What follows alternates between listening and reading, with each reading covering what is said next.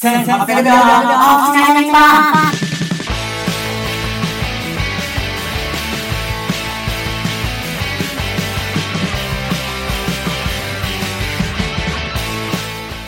はい、えー、1800秒のオキシナイト日本です。えー、12回目でしょうか、えーよろしくお願いします。いやいやいやいや、えーまあ、先週のサボりから、まあ、何があったかというと、今週はな、記事が結構出てますね。まあ、えーと、じゃあまずはノートの方から。えーと、まあ、ノートの方で、おたそつ、えー好きが好きだった変わった瞬間を集めたらどうのこうのという記事が出てます。こちらはですね、まあ、このラジオでも昔話したかと思うんですけど、まあ本当は、本当はですね、えーと、まあ、おもころでやりたいなと思ってたんですよ。で、こんな感じの記事を、まちょっと考えていて、で、ツイッターでエピソードを募集して、まあ、記事の概要を説明すると、えーと、まあ僕自身が、えー、とファンを辞めた瞬間好きだったもののがファンからファンではなくなった瞬間というのをこう思い出した時に、まあ、こういう理由があってこういう理由があってとこう、まあ、言い訳のように思えるかもしれないんですけれども、まあ、やっぱり好きだったものが好きじゃなくなるって結構辛いんですよね。えーまあそれは自分の思い通りいかなかったりとか、えー、と自分の理想と違うとか、まあ、結構エゴとかが含まれるんですけどだからだからその好きが好きだったに変わった瞬間ってすごく熱量があってストーリーもあって面白いかなと思ったんです。でこう集めたところやっぱりこうカロリーの高いお話がいっぱいあって個人的にはめちゃくちゃ面白くてじゃあちょっとこれを記事化しようと思ってまあ記事化する場合えー、とやっぱ基本的には炎上は避けたいんですよ。そういう意味で、まあ、いろんな人が見るサイトなんでで炎上を避けてこう基本的には僕もそのファンを辞めた人、えー、とだからそのもともともと推していたものを、えー、と悪口を言うつもりもないし批判もするつもりもないしただ、えー、とこういうファンを辞めるとこういう気持ちだよね。ちょっとこういうモヤモヤした気分になるよね、まあ、そういう気分をあえてこう追体験とか反数しようとかそういう意図でやっていたんですけどやっぱりね元ファンの意見なんでもしも今現在進行形で、えーそれが好きな人を見たらそれが好きな人が見たらいやちょっとやっぱ、えー、と炎上しちゃうだろうなと思ってその炎上もね、まあ別に意図、えー、と批判の意図もないし、ちゃんと記事を読み込めば、あそういう記事なんだなって思うんですけど、まあ最近のゾーニングというか、見たくない人が簡単にアクセスできるようなこと、うん簡単にアクセスできるようにしちゃいけないなと考えると、まず編集部に相談して、ちょっと自分の方から、すみません、ちょっとこれだと炎上しちゃいそうですね。あの、ファンを辞めるというテーマは、すごい自分でも面白いと思うんですけど、多分この書き方だとどんなに配慮をしても炎上しちゃうんですいませんけどちょっと個人の方でやっても、えー個人のノートで公開してもいいですかと、まあ、それでいいよということだったので。まあその代わりにね別の記事を書いてたんですけどまあそんな背景がありましてノートで公開したところねこれがねノートってまあえー、と記事購入してくれた方もいると思うんですけれどもノートって、えーとまあ、途中公開範囲を自分で決められるんですよ。ここまでは無料で見られる。でそれ以降は、えー、とお金払って読んでねという設定ができるんですけどでも自分がまあノート始めて初めて気づいたんですけどあの課金の記事有料の記事ってえっ、とあれなんですよね。えっ、と返金ができるんですよ。24時間以内であれば。まあ結構条件があるんですけどえー、とノートのすでに会員登録していてあの返金しても返金許可と,、えー、とライターがかけ、えー、と設定にすればどうも、えーとえー返金できるらしいとできるんですよ。でこれすごい素晴らしいシステムだなと思って僕的には記事はいろんな人に見てほしいんですよ、まあ、そのためにいろんな人に配慮していろんな視点を配慮して構成したんでもともといろんな人に見てほしいと思って書いた記事なんで見てほしいな。でも公の場に置くこと例えば誰かが話題にしたことによってえっ、と見たくない人も見ちゃうなと。そういうことが悩みの種だったんですけどその課金制にすれば、まあ、そもそもね、えーと、わざわざその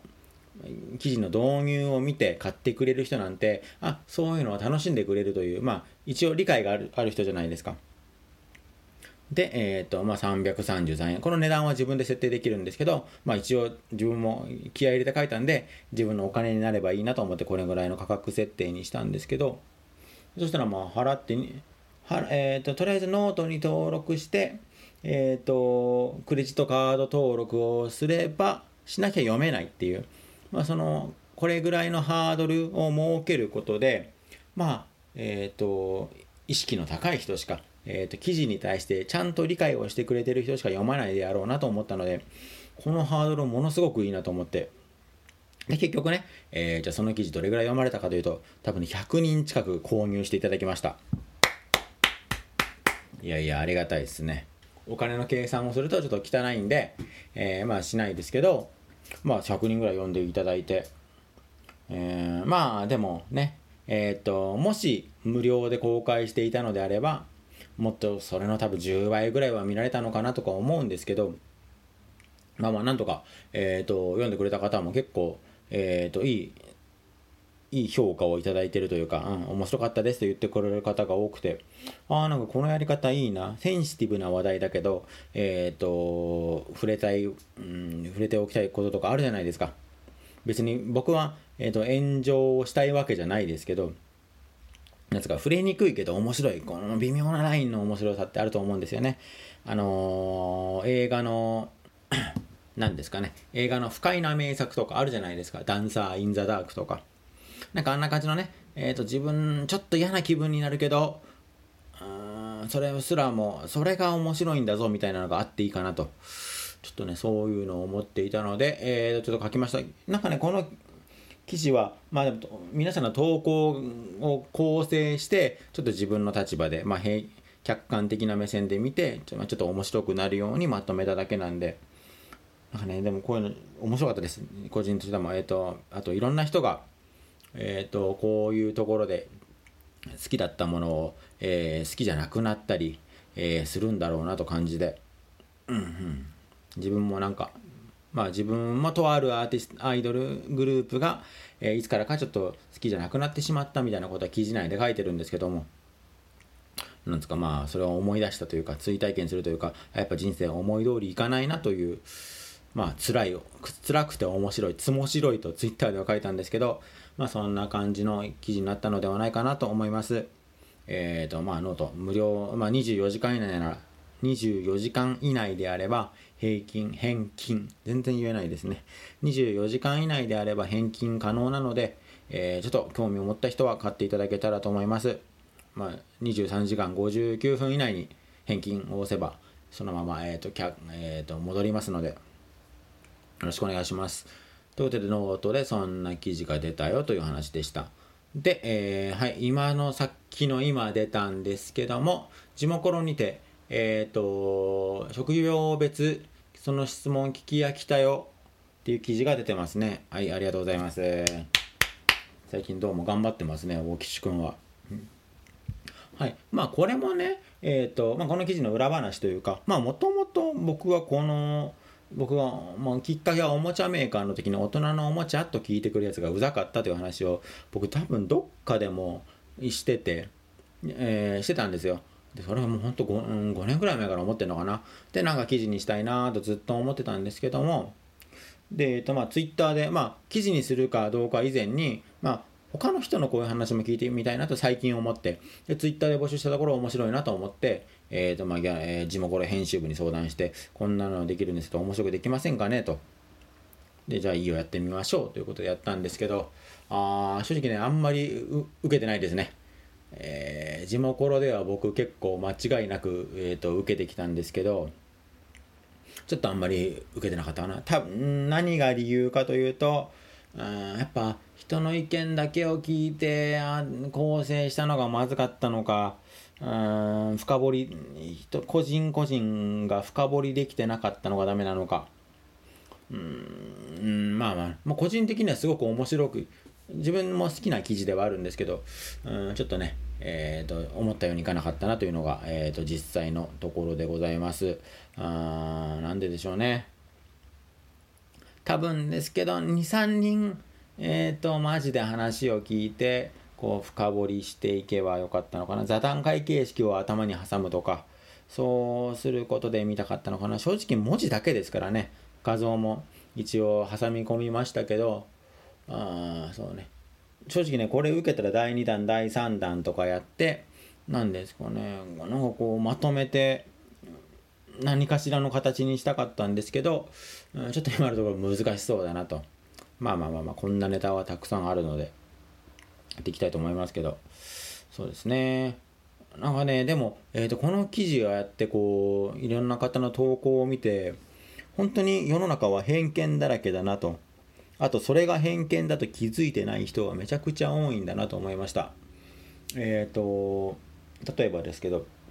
え、ー、と、インスタグラムには僕は書いたんですけれども、投稿ですごく多かったのが、まあ、SE の方が、えっ、ー、と、え、じゃあプログラミングとかやるんですねってこう言われることが多いというのを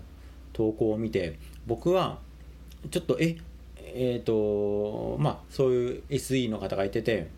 いや、SE はやらないんですよっていうのを聞いて、僕はもう SE に対しての知識が間違っていたんだなと。あのシステムエンジニアって言ったらシステムとまあエンジニアリング、まあ、エンジニアリングの、えーと、詳しい意味が分かんないですけど基本的にシステムエンジニアって聞いたらこうパソコンでコードを作ってこうサイトを作ったりとかそういうものなんだろうなと思ってたんですよ。でもね全然違くて。でこう調べていくと,、えーと、システムエンジニアは、まあ、設計士だと。サイトの設計をする人だと。あのお客さんに話を聞いて地図を作っていってでプログラマーが大工さんなんですね。なんで、えー、というのを聞いてで結構この記事にあたって SE の友人に聞いてこんな意見なんだけど SE って理系じゃないの？って聞いたらいやまあものにもよるけどとりあえず私は全然理系じゃないとえ皆さん知ってましたか？システムエンジニアがそういう仕事だったってこといやなんかねショックだったんですよね。本当にだから話を聞くとだからあれなんですよね。あのー、お客さんがこういうの作りたいんですけど会社でこういうシステムを作りたいんですけどって言った時にシステムエンジニアさんがこう話を伺いに行ってはいはいはい予算はこれぐらいででこういうのが作りたいですこういうのが作りたいですって言ってあ分かりました一度持ち帰りますって言ってえーとまあ、設計こんな感じの、えーと、お客先が求めてるんですけどって社内で揉んででこんな感じでどうでしょうってこうプレゼン資料を作ってでちょっと実際にお話聞いてみてフィードバックを受けてあ分かりましたじゃあこのシステムを作りましょうってなって、えー、そしたら、えーと、じゃあうちらは今これをこの納期で作りますと,、えーとどっかのプログラマーに発注して社内なのか外注なのか発注して、それの、えーと、制作進行を行うというのがシステムエンジニアなんですって。あの、だからあれなんですよね、本当にカウンセラーと、えっ、ー、と、まあ、ディレクターなんで、実はそうプログラミング技術が必要ないっていうのを、え、んかシステムエンジニアって言葉にそんなイメージなかったんですよ。それってなんか、個人的にはそれってもうカウンセラーじゃないですか。カウンセラーとえー、もっとね分かりやすい言葉じゃないといけないと思うんですよね。わかえっ、と何ですかねお話聞けお話カウンセラー屋さんと提案屋さんなんかそんな感じの言葉だなんだなんだなと本当の意味は。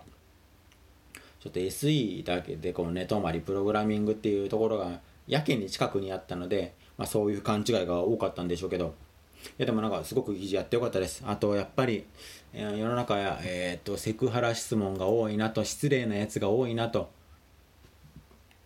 えーと、やっぱ無理解無理解がめちゃくちゃ多いんだなと思いました、まあ、この記事を書いたことでこの人たちこの職業の人はこう思ってるんだねっていうこうのかなんか可視化できたと思うのでそういう意味ではねこうなんか意義のあった記事なんじゃないかなと思うんですけどまあいかんせんねそこまで受けていない感じなのでどうしたもんかねこれ受けるにはねまあ自分のフォロワーがもっと欲しく欲しいとのあるんですけどうーんどうしましょうね。まあということでそんな感じでえっ、ー、と今週は記事が2本出たよというのがありました。まあどちらも面白いです。4自信、えー、自信持ってますのでえー読んでいただけるとありがたいですと。はい、えー、まあ話題があると。これだけ15分は適当に喋れるんですけどここからがですね辛いところでいや1800秒なんで名付けなきゃよかったなと思ってるんですけど。まあいいや。えー、っとそうですね。何があったかというとまああとキングオブコントがありました。はい。私もですねまあお笑いはものすごく好きなので見たんですけどまあえー、っとまあ別になん、まあ、全員面白かったしなんも思わなかったんですけどえー、と何ですかね。キングオブコント自体の関係キングオブコント自体がなんかなんかで見たのがえっ、と m 1はもう昔からえっ、と関係者が変わってないのでどんどん進化していくんだけどキングオブコントはあのーまあ毎年人が変わるからみたいな話でなんか運営は進化しないみたいなことを聞いてあえっ、とすごく思ったのはまあなんか見てるお客さんが観客がいたじゃないですか。あー多分ものすごく綺麗な人ばっかりでまあ半分素人半分タレントの人なんだろうなというのはまあ素人目にも分かって。でもなんかあれなんですよね。えっ、とまあこういうライブでえこういう違う。テレビで、えー、と女性客を、えー、と呼ぶのは女性客しかいないっていうのは結構テレビ業界では当たり前であれなんですよ。実際に鼻えー笑い声男ばかりだと声がドーンっていう暗くて全く面白そうに聞こえないっていう理由かららしいんですよね。まあそれはそうなんだと思うんですけど、まあなんか綺麗な半分タレントっぽい女の人ばっかりだなと思ったのと、まあ普段お笑いを見に来ないような方なのかなと、えーなんかそんな感じがしましたと。えっ、と、何ですかね、あとは、まあそれで思い出したのが、えー、と僕も以前テレビ観覧行ったことがあってそれがですねなんだろう若林とかじゃあオードリー若林とかが出るえっ、となんか大喜利の、えー、と言語遊戯王っていうライブのテレビ観覧に行ったのを覚えていてそれがあれなんですよねなんか結構テレビの観覧の観覧って人を集めるためかわからないんですけど結構25時からとかやるんですよ深夜から。どこでやってたのかなあれは。まあ、ただで入ったんですけど、えーとまあ、基本的に男2割女性8割みたいな客層ででこう並んで待つんですけど会場とかスタジオで、まあ、その中にえっ、と観覧のプロみたいな女の人がいたんですよ。もうスタッフに対して「えーちょっとまだ入れないんですか?」とか「いやこのでその人の話僕はその人の真後ろだったんですけどその人の話聞いてると「いやここのスタッフは」とか「あの番組のスタッフはすごかったけどで〇〇さんに会えたけど」みたいな。まあえーかそうですね。本当にお笑いの、えー、と無料で見られる観覧のプロみたいな感じでこうスタッフさんに対して当たりが厳しくてああこの界業界この界隈にもプロがいるんだと思って。うん僕はねそういう人大嫌いなんでちょっとね後ろでイライラしながら見て見てたのを思い出しました。まあそれがキングオブコントを見て思ったことですね。まあ観覧がちょっと綺麗どころばっかりだったなと。あまあそうですね。そんなになんか昔なんか m 1の方が僕はやっぱ好きだなと思いましたね。なんででしょうね。コントは僕そうです。よお笑いのライブも僕もどっちかっていうとえっ、と漫才の方がやっぱ嬉しいんですね見てて。それはなんででしょうね。まあえっ、とでもえっ、とすごく腑に落ちたのはえっ、とラバーガールの人が飛永さんが、えー、とよく、えー、とお笑いのことに関してつぶやいててこの人は信頼できるって方、えーっていうまあキャプチャーを上げてる人がいて、えー、とコントってねその人が言う、えー飛永さんが言うにはコントはもうお笑いじゃなくてまあ人間のその悲しい部分とかえっ、となんか醜い部分とか涙とかそういうのも含めてコントだから、えーだからお笑い至上主義ではあってほしくないなっていうつぶやきをこうキャプチャーしてあげてる方がいてあそっかコントって僕は m 1は本当に面白くあれなんでしょうけどコントはそういう部分も含めて、えー、とお笑いなんだなと思って。まああ、とはもう趣味、えー、と趣味思考の話ですけど僕はなんか漫才の方が、えーコスパが良くて好きだなーっていうのを思った次第ですね。あーでもなんかこれ見て本当にお笑いのライブをすごく行きたくなって見たいです。もう錦鯉とかさ、えー、虹の黄昏、えー、ジグザグああと誰かなみたいの、ランジャタイも見たいしえー、っとなんかこう見たい若手芸人いっぱいいるなと。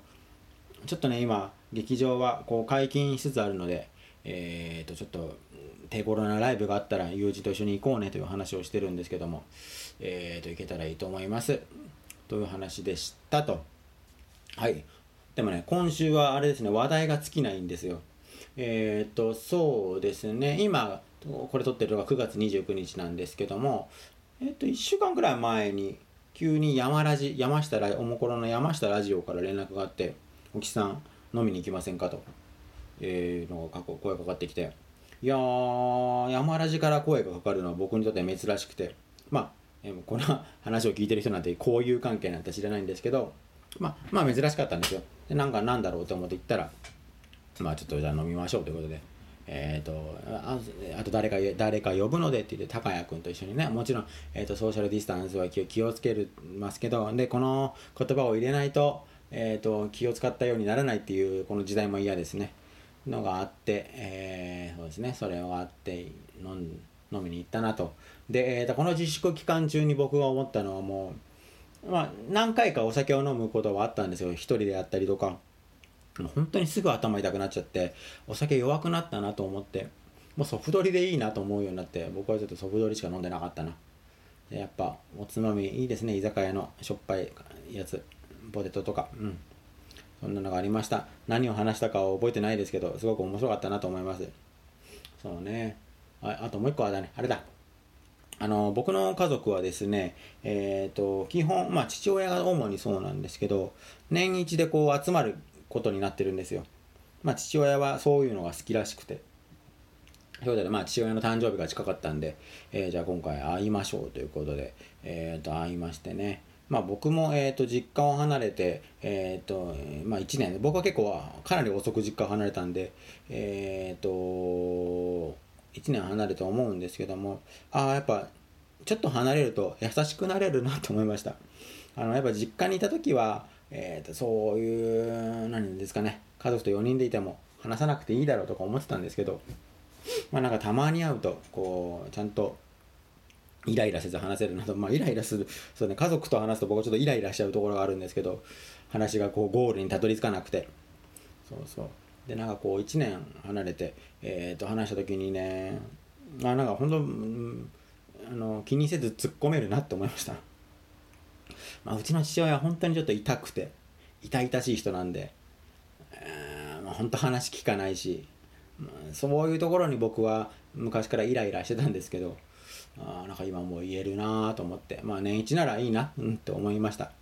まあ一人暮らしは楽でなんですけどね、まあ、そんな感じで。まあでもただ何回か起こりましたけどそういうのは良くないと思うとかいうことを